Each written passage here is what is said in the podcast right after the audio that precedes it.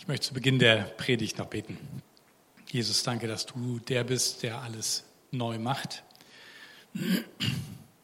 der uns immer wieder einen Neuanfang schenkt. Und ich bitte dich, dass du jetzt auch uns dein Wort auftust und dass wir mit dem Herzen verstehen, was damit gemeint ist und was das auch für uns zu sagen hat. Danke, dass du hier mitten unter uns bist. Amen. Heute geht es um Familie. Ich weiß nicht, wie es dir geht, wenn du Familie hörst, wenn du das Wort hörst, wenn du an deine eigene Familie denkst. Ich weiß nicht, ob du bei euch in der Familie der Älteste warst oder der Jüngste oder Sandwich-Kind in der Mitte oder vielleicht sogar der Einzige oder die Einzige. Denkst du gerne an deine Eltern und an deine Geschwister, an die Zeit früher zusammen? Oder gab es vielleicht unter euch als Geschwistern öfters mal Streit oder kamt ihr gut miteinander aus? Wart ihr sehr unterschiedlich oder wart ihr ein Herz und eine Seele? Welches Gefühl kommt bei euch hoch, wenn ihr Familie hört? An welche Atmosphäre denkt ihr, wenn ihr an zu Hause früher denkt? Vielleicht sind es gemischte Gefühle, sagt ja, im Großen und Ganzen war das eigentlich ganz okay. Gab so mal Momente und Spannungen und vielleicht auch Jahre, wo es ein bisschen schwieriger war. Vielleicht herrscht bei euch Dankbarkeit vor, dass ihr sagt, ey, ich bin so froh, dass ich in dieser Familie groß sein, groß werden durfte. Vielleicht denkt ihr, dass es einfach euer Zufluchtsort war, euer Zuhause, da, wo ihr immer wieder zurückkommen konntet. Vielleicht verbindet ihr damit eure Wurzeln und ganz viel mit dem, was mit euch und aus euch geworden ist. Ich habe euch mal ein Familienfoto von mir mitgebracht. So, das ist aus einer Zeit, als die Fotos noch so einen weißen Rahmen immer außenrum hatten ähm, und wo man noch nicht lächeln musste für so ein Foto. Ne? Also ihr seht, ähm, alle gucken ganz konzentriert in die richtige Richtung, fast alle jedenfalls. Ähm, ich muss da so ungefähr fünf oder sechs gewesen sein. Ähm, und äh, wenn ihr mal schaut, mein Vater ist leicht zu erkennen, der ist auf dem Bild jünger als ich jetzt. Ähm, komisches Gefühl, aber ist wohl so. Ähm, meine Mutter hat mich auf dem Schoß, unschwer zu erkennen. Ähm, meine Schwester Marlene links ganz außen ähm, muss da so ungefähr zehn gewesen sein. In der Mitte Doris in schicken blauen Kleid, ungefähr 14. Ingrid oben rechts 18 ähm, etwa und mein großer Bruder etwa 22.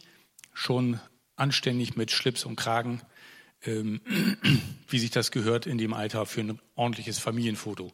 Ihr habt vielleicht mitgerechnet und gemerkt, oh ja, genau alle vier Jahre immer bei uns auseinander, ein ordentlicher Vierjahresplan. Nein, ich weiß nicht, ob das geplant war, aber jedenfalls ist es irgendwie relativ gut hingekommen, dass wir so alle vier Jahre tatsächlich gekommen sind. Und ich habe keine Ahnung, ob ich da auch noch so richtig mit eingeplant war. Ich weiß nur, dass meine Mama doch ein bisschen überrascht war und ein klein bisschen auch äh, besorgt, weil sie da schon dann bei meiner Geburt 40 war ähm, wo wir heute sagen würden, oh, hm, Risikoschwangerschaft. Aber sie hat das super tapfer gemacht und ähm, hat mich in dem Alter noch zu Hause bekommen. Und das, äh, obwohl ich mit 4650 Gramm ein ordentlicher Klops war und sie nur 1,58 groß. Also, ihr merkt schon, Familie, da kann man erzählen, ja. Und ich könnte jetzt zu jedem meiner Geschwister eine ganze Geschichte erzählen. Ähm, ohne meinen großen Bruder hätte unser Jugendkreis nie fahrbare Autos gehabt. Der ist nämlich Kfz-Meister geworden. Ähm, meine älteste Schwester habe ich am wenigsten erlebt, weil sie relativ früh von zu Hause ausgezogen ist und selbstständig gewesen ist. Ähm, meine mittlere Schwester war noch ganz lange da. Die ist Kinderkrankenschwester geworden und hat so ein großes Herz und ein gebendes Herz. Ohne sie hätte ich nie die Versicherung für mein Mofa bezahlen können, wenn sie nicht immer wieder reingekommen wäre und mich unterstützt hätte. Und meine äh, jüngste ältere Schwester Marlene ähm, die jetzt in Israel ist, ähm, die hat mir gezeigt, was Mut ist. Die hat nämlich am Tag, als ich meinen Führerschein gemacht habe, mir ihr Auto geliehen. Das war echt Mut und das war mir echt ein großes Vorbild, so dass ich das später mit meinem Auto bei anderen auch gerne gemacht habe. Ja, ich weiß nicht, wie es euch geht mit eurer Familie und welche Geschichten ihr jetzt erzählen könnt. Wir haben ja nachher noch ein bisschen Zeit. Vielleicht kommen wir da ein bisschen ins Gespräch darüber, was so unsere Herkunftsfamilien eigentlich sind. Aber ich muss sagen, äh, insgesamt habe ich ein unglaublich dankbares Gefühl, wenn ich an meine Eltern denke, wenn ich an meine Geschwister denke, an meine Herkunftsfamilie. Und äh, diese Dankbarkeit ist eigentlich auch ständig gewachsen, auch weil ich dann immer mehr mit zunehmendem Lebensalter auch in Familien reinschauen durfte und auch nicht so gute Familiengeschichten gehört habe, wo ähm, Menschen ja nicht so Gutes erlebt haben, wie ich das zu Hause erleben durfte. Heute geht es, ihr ahnt es schon, um Jesus und seine Familie. Und ich habe das äh, Thema ähm, mal genannt Jesu wahre Familie. Wenn ihr euch wundert, äh, es stand Jesu wahre Geschwister in, dem, in der Ankündigung drin. Ich habe das mal auf Familie, weil das noch besser passt, geändert. Jesu wahre Familie. Und ich lese uns dazu mal, und ihr könnt gerne mitlesen, den Text aus Markus 3, 31 bis 35. Da wird Folgendes berichtet. Seine Mutter und seine Brüder kamen zu dem Haus, in dem Jesus lehrte. Sie blieben draußen stehen und schickten jemand zu ihm, um ihn zu rufen. Viele blieben draußen stehen und, äh, Entschuldigung, und viele Menschen saßen dicht gedrängt um Jesus herum. Als ihm ausgerichtet wurde, deine Mutter und deine Brüder und Schwestern stehen draußen und fragen nach dir. Da erwiderte Jesus, wer ist meine Mutter? Wer sind meine Brüder? Dann sah er die an, die rings um ihn herum saßen und sagte, diese Leute hier sind meine Mutter und meine Brüder. Wer den Willen Gottes tut, ist mein Bruder und meine Schwester und meine Mutter. Irgendwie empörend, wie Jesus sich hier verhält, oder? Das, das geht doch nicht. Ich meine, äh, es ist doch seine Familie. Das sind, geht man so mit seiner Mutter um und mit seinen Geschwistern? Das macht man nicht. Kennt ihr diesen Satz? Das macht man nicht? Ja, schon mal gehört so vielleicht von euren Eltern. Ich, ich kenne es so, das ist die Kurzfassung von, ich habe jetzt keine Zeit, dir zu erklären, warum, aber das macht man nicht. Das ist die Kurzfassung von Geboten. Ja? Und äh, wehe, man wird dann größer und kommt in die Pubertät, äh, dann gibt man sich damit nicht zufrieden. Manche haben das auch schon in der Trotzphrase ausprobiert und mit Warum geantwortet und äh, haben dann vielleicht ihre Eltern in den Weißglut getrieben. Ähm, aber irgendwann will man wissen, warum macht man das denn nicht? Was ist denn daran so schlimm oder falsch? Jesus, ich kann mir richtig vorstellen, wie die Leute ihn auch groß angeguckt haben, ähm, als er das so macht. Weil Familie ist wirklich wichtig, im, heute noch im Orient, in der arabischen, in Israel-Welt, ähm, dass Menschen einfach sagen, hey, meine Familie, die Familienehre steht ganz hoch und ich stehe zu meinem Bruder und meiner Schwester und ich versuche meiner Familie, meinen Eltern Ehre äh, zu machen mit dem, wie ich mich verhalte. Und man versucht ähm, auch nach außen sich zu verteidigen. Und selbst wenn einer mal was falsch macht, dann steht man zu dem und nach außen hin sagt man, das ist trotzdem mein Sohn, es sei denn, es kommt ganz schlimm. Und was Jesus hier macht, das ist schon ähm, sehr merkwürdig. Ich weiß nicht, wie die Leute geguckt haben, als er sagte, wer ist meine Mutter? Wer sind meine Brüder? Irgendwie so eine Mischung aus wie, Jesus, das ist jetzt nicht dein Ernst, oder? Müssen wir dir doch echt nicht erklären, oder? Also worauf willst du jetzt schon wieder hinaus? Jesus nutzt die Gelegenheit, um etwas zu erklären, was viel größer ist als die Familie, in der er hineingeboren war und auch das, was wir unter Familie verstehen. Warum?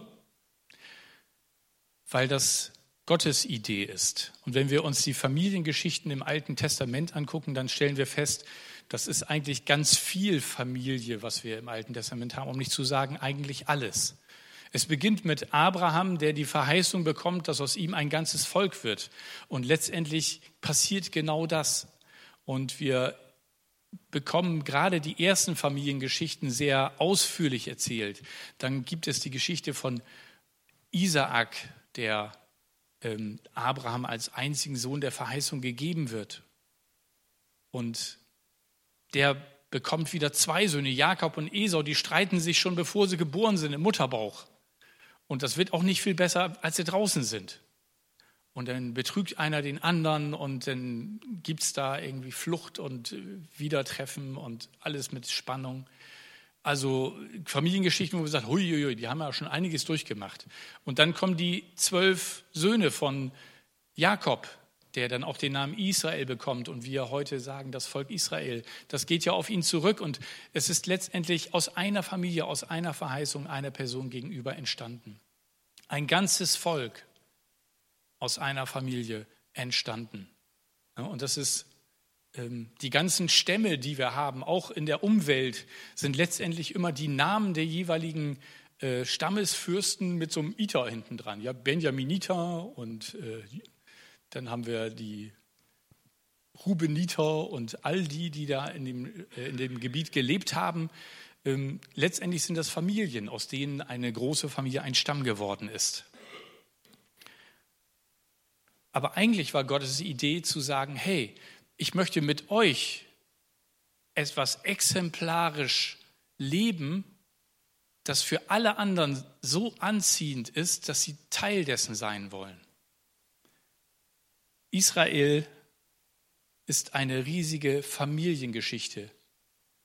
Und deswegen ist es nicht verwunderlich, weil das Volk Israel das irgendwie aus dem Blick verloren hat und sie sich mehr abgegrenzt haben und nicht nur nach außen sich als was Besseres gefühlt haben, sondern auch die Stämme oft untereinander sich in die Haare gekriegt haben. Da gibt es so viele Geschichten. Wir haben das auch gerade bei der abgeschlossenen äh, Predigtreihe über die heldenhaften Versager aus dem Richterbuch gesehen. Darum hat Jesus hier etwas Neues angekündigt, was der eigentliche Gedanke ist. Und darum nutzt er diese Gelegenheit, nicht, weil er seine Mutter verunglimpfen wollte oder seine Geschwister ähm, als nicht so wichtig betrachtet hat, sondern er hat alle anderen, die an Gott glauben, in denselben Stand hineingehoben und hat gesagt, ihr gehört mit dazu. Ihr seid mein Bruder, meine Schwester, meine Mutter, wenn ihr meinem Vater im Himmel glaubt. Und Paulus hat das nochmal erklärt in Galater 4 und in Römer 4. Da schreibt er davon, wie das eigentlich von Anfang an gewesen ist und versucht den Christen in Galatien äh, und in Rom darzulegen, dass das kein neuer Gedanke ist, sondern eigentlich schon bei Abraham angelegt. Und so heißt es in Römer 4, Vers 3, Abraham glaubte Gott und Gott erklärte ihn wegen seines Glaubens für gerecht. Gott schenkt die Gerechtigkeit jedem Menschen, der an Jesus Christus glaubt, als den Sohn des lebendigen Gottes. Und Abraham ist schon ein Vater des Glaubens. Paulus versucht herzuleiten, liebes Volk Israel, bildet euch nichts darauf ein, dass ihr das Gesetz habt und dass ihr es behaltet und befolgt. Die eigentliche Idee war schon immer gewesen, dass ihr Gott vertraut, dass ihr ihm glaubt. Und das könnt ihr schon bei Abraham sehen. Und die Kinder dieser Verheißung sind die, die jetzt an mich glauben, an Jesus. Und wenige Verse später heißt es in Römer 4 ab Vers 16, deshalb ist der Glaube entscheidend, damit die Zusage Gottes ein Geschenk aus Gnade bleibt. Sie gilt allen, denen, die nach dem Gesetz leben und denen, die durch den Glauben leben, wie Abraham es tat. Denn er ist der Vater aller, die glauben. So heißt es in der Schrift, ich habe dich zum Vater vieler Völker gemacht. Wir alle haben in Abraham einen gemeinsamen Vater des Glaubens an den einen Gott, der seinen Sohn Jesus Christus zu uns gesandt hat. Und in Römer 9, Vers 8 schreibt Paulus weiter, nicht das sind Gottes Kinder, die nach dem Fleisch Kinder sind, sondern nur die Kinder der Verheißung werden zur Nachkommenschaft gerechnet. Und wir erleben das, wie Jesus sich auch mit den Schriftgelehrten anlegt in Johannes 8, die sagen, hey, was redest du? Wir sind doch Abrahams Kinder, was willst du uns? Und er sagt also, Entschuldigung Leute, aber ihr seid nicht Abrahams Kinder. Es zählt nicht die Abstammung fleischlich gesehen, dass ihr sagen könnt, euer Ur-Ur-Urgroßvater ist Abraham, sondern es geht darum, dass ihr Gott vertraut. Und wenn ihr Gott vertrauen würdet, dann würdet ihr in dem, was ich sage, Gottes Stimme hören. Er geht da sehr hart mit ihnen um, so dass am Ende des Kapitels sie ihn am liebsten umbringen würde, weil er sagt, wisst ihr, ihr seid des Teufels Kinder, weil ihr tut nicht das, was Gott euch gesagt hat. Und auch in Galater 3 sagt Paulus in Vers 26, und so seid ihr alle Kinder Gottes durch den Glauben an Jesus Christus. Und Johannes, der das Johannesevangelium, aber auch die Briefe geschrieben hat und dem wir auch die Offenbarung verdanken, der schreibt gleich im Anfang seines Evangeliums in Vers 12, wie viele ihn aber aufnahmen, denen gab er Macht, Gottes Kinder zu werden, denen, die an seinen Namen glauben. Ihm zu vertrauen genügt, um Gottes Kinder zu werden. Und Gott gibt uns diesen Adelstitel, dass wir seine Kinder sein dürfen. Und darum ist Jesus auch unser Bruder. Das ist unvorstellbar, das ist unglaublich. Aber auch alle, die Jesus vertrauen, sind untereinander Geschwister. Also wir alle. Früher war das noch viel mehr üblich, äh, von Bruder so und so und Schwester so und so zu sprechen. Ich fand das als Kind immer ein bisschen komisch, weil war ganz schön groß die Familie und ich fand das eigentlich, war schon ganz gut zufrieden mit meinen Geschwistern. Ähm, und die waren auch alle so viel älter als ich, das kann ich mir immer gar nicht vorstellen. Aber dieser Gedanke, dass wir wirklich eine große Familie sind und dass wir so füreinander sorgen dürfen und so füreinander da sein dürfen, wie es in einer Familie, in einer guten Familie äh, geschieht.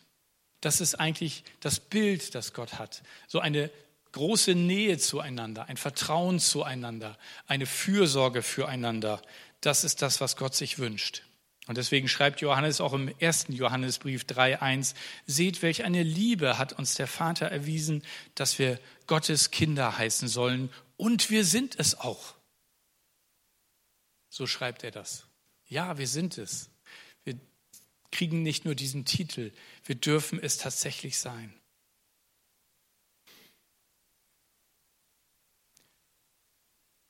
Und ich weiß nicht, vielleicht hast du so deine Schwierigkeiten damit, dich als Kind des himmlischen Vaters vorzustellen. Und das hat vielleicht auch bei manchen von uns damit zu tun, dass unser irdischer Vater vielleicht, sag ich mal, schwierig war. Nicht das war, was wir als einen liebenden Vater bezeichnen, nicht als einen Vater, der Zeit für uns hatte, der uns gesehen hat, der uns wertgeschätzt hat in dem, wie wir sind der uns gefördert hat, der uns ermutigt hat. Und das Schwierige ist, wenn wir das so erlebt haben, wenn nicht negativ, dann doch mit Defiziten, wir werden unbewusst das auf Gott, den himmlischen Vater, übertragen. Und entsprechend trauen wir uns nicht so richtig in die Nähe unseres himmlischen Vaters, weil wir automatisch eine Reaktion erwarten, wie wir es bei unserem irdischen Vater vermutet hätten. Und dann trauen wir uns gar nicht, in seine Nähe zu kommen, zu ihm zu reden, zu beten. Und dann wissen wir gar nicht, ob er es wirklich mit uns gut meint. Und es ist so wichtig, dass wir unser Vaterbild von Jesus verändern lassen.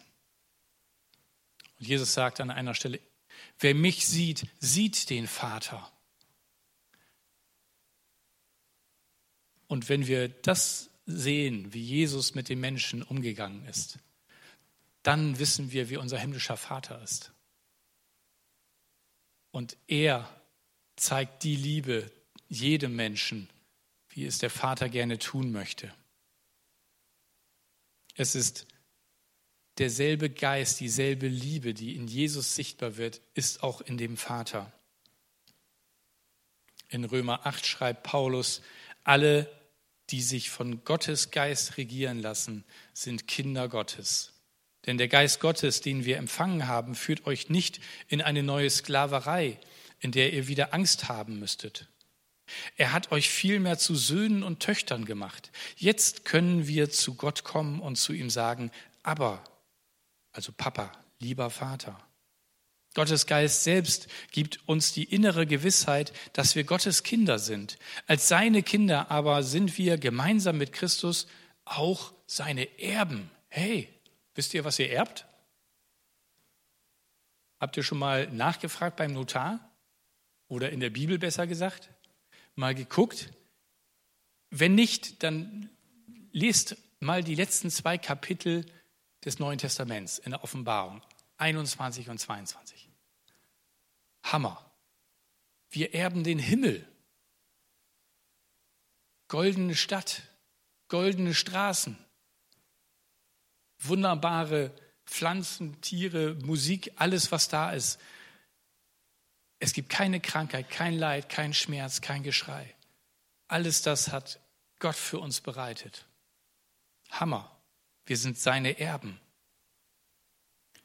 Und leiden wir jetzt mit Christus, werden wir einmal auch seine Herrlichkeit mit ihm teilen. Ja, hier zu sein bedeutet noch leiden. Ich weiß nicht, wie es euch geht, aber ich werde gelegentlich auch älter und äh, merke, dass ich doch nicht mehr so ganz spritzig auf dem Tennisplatz bin, wie ich das mal vor 30 Jahren war und die eine oder andere Sache nicht mehr so funktioniert und dann auch manchmal sich Krankheiten melden, von denen man noch nie was gehört hat. Das ist Teil unseres Lebens hier. Und es geht uns schon noch sehr, sehr gut in Deutschland, auch in Zeiten von Corona. Aber das, was uns erwartet, ist Hammer so viel mehr. Gottes Kindsein bedeutet, ewiges Leben im Himmel geschenkt zu bekommen. Und die wichtigste Frage ist darum, Gehörst du zur Familie Gottes? Bist du ein Kind Gottes? Hast du Ja zu Gott gesagt? Hast du Jesus dein Leben anvertraut, sodass er dein Bruder geworden ist? Das entscheidet darüber, ob du dieses Erbe bekommst. Und erkennt man auch an deinem Leben, dass du ein Kind Gottes bist? Ich weiß nicht, ob ihr Hilfe, die Herdmanns kommen kennt. Es ist ein äh, wunderschönes Kinderbuch, wo es eigentlich um eine Weihnachtsgeschichte geht. Wir haben das auch äh, kürzlich hier in der Gemeinde als Weihnachtsaufführung gehabt. Das ist äh, so eine Familie, die doch etwas gewöhnungsbedürftig ist und ähm, alle Kinder irgendwie ähm, den anderen Kindern immer wieder Angst machen. Es gibt ja bestimmte Namen, da assoziiert man was mit. Ich weiß nicht, ob es bei euch früher in der Schule auch so Familien gab, die für was Bestimmtes standen, entweder dass sie reich waren oder dass sie bestimmte Verhaltensweisen an den Tag gelegt haben oder man Angst vor denen haben musste. Wisst ihr, wenn wir Kinder Gottes sein dürfen, dann wünscht sich Gott nichts mehr, als dass alle auf uns schauen und sagen, da möchte ich auch dabei sein. Dazu möchte ich auch gehören wird das in unserem Leben sichtbar, was in Jesu Leben sichtbar wurde. Die Liebe zu denen, die ihn noch nicht kennen. Teilst du das Herz des himmlischen Vaters nach seinen verlorenen Söhnen und Töchtern? Wir haben diese Geschichte vom verlorenen Sohn, die Jesus selber erzählt hat, um uns das Herz des Vaters näher zu bringen. Der bereit ist, seinen Sohn ziehen zu lassen, der bereit ist, sich von ihm für tot erklären zu lassen und sogar schon das Erbe auszuzahlen, obwohl er noch lebt. Aber der unermüdlich Tag für Tag Ausschau hält, in der Hoffnung, dass er eines Tages zurückkehrt. Und der ihm sogar entgegenläuft. Daran erkennen wir, dass er Tag für Tag Ausschau gehalten hat. Sonst hätte er das verpasst. Und irgendwann hätte ihm ein Diener gesagt, ja, der ist übrigens nach Hause gekommen haben wir dieses Herz für Gottes verlorene Söhne und Töchter auch in unserer Stadt, von denen Gott möchte, dass sie dazukommen zu seiner Familie. Wollen wir, dass seine Familie größer wird und wir alle gemeinsam uns im Himmel freuen dürfen, dass sie dazugekommen sind. Ich weiß nicht, wie euch das geht. sich alleine nur freuen macht irgendwie keinen Spaß. Mit anderen zusammen sich zu freuen. Ja? Wir haben gerade Ende der Bundesliga, entschuldigt er nicht jetzt zum Fußballwechsel, aber ähm, ich habe gerade ein richtig gutes Fußballjahr. Alle Mannschaften, die ich mag, gewinnen gerade. Also, oder schaffen es immerhin, den Abstieg zu vermeiden. ist ja auch schon was bei Werder Bremen. Ähm, aber das ist, ähm, da feiert nicht jeder einzeln. Ja, Corona hin oder her, die liegen sich in den Armen als Mannschaft. Die feiern. Das ist die gemeinsame Freude, wenn man gemeinsam etwas erreicht hat. Und so eine Mannschaft freut sich, wenn sie nicht nur Stürmer hat, sondern auch einen Torwart, der sich da hinten reinstellt und die Bälle um die Ohren fliegen lässt. Und eine Abwehr. Und die Unterschiedlichkeit ist total nicht nur okay, sondern gewollt. Und so unterschiedlich wie Gottes Familie ist, so viele Menschen wie es gibt. Ihr seht so ein paar Gesichter hier auf der Folie, wie unterschiedlich es Gott gemacht hat. Und ich weiß nicht, wie euch es geht, die Unterschiedlichkeit von Menschen. Ich bin immer wieder erstaunt, wie Gott das irgendwie hinkriegt, immer noch ein neues Gesicht zu schaffen. Also ich kann gar nicht immer ganz genau sagen, was da jetzt anders ist. Ob die Augenbraue ein bisschen mehr links oder rechts oder so, ja. Aber wir merken das ja vom Eindruck, da ist eine neue, eine ganz eigene Person, einzigartig, wunderbar gemacht. Und Gott möchte, dass keine dieser wunderbaren Geschöpfe, die er geschaffen hat, verloren geht. Und darum wünscht er sich nichts mehr, als dass wir mit einstimmen und uns auf die Suche machen. Bist du dabei? Willst du helfen, dass seine Familie größer wird? Oder bist du selber gerade an der Stelle, wo du sagst, ich würde eigentlich so gerne mit dazugehören? Aber ich weiß gar nicht, wie das geht. Und egal wie es dir geht, ich möchte dich jetzt einladen, in einem Gebet dein Herz Jesus neu hinzulegen und zu sagen, vielleicht zum ersten Mal, ich möchte dein Kind werden, Vater. Oder wenn du es schon bist, sagen, ich möchte dein Herz für die, die noch nicht deine Kinder sind, haben und deine Liebe, gieß sie in mein Herz. Und darum möchte ich zum Abschluss der Predigt beten und wer möchte, kann dann von Herzen mitbeten und die Zeit nutzen, um stille zu werden vor Gott. Danke, Vater, für das Privileg, dass wir deine Kinder sein dürfen und dass du uns einlädst und dass du deinen Sohn gesandt hast, weil du uns so sehr liebst.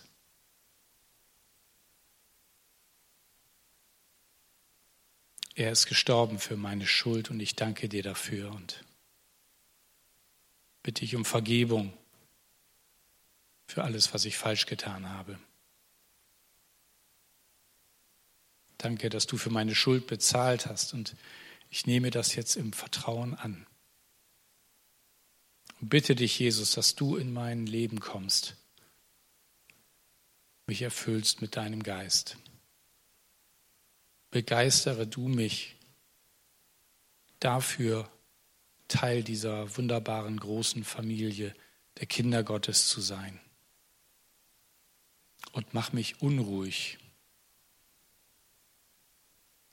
dass ich zu denen gehe,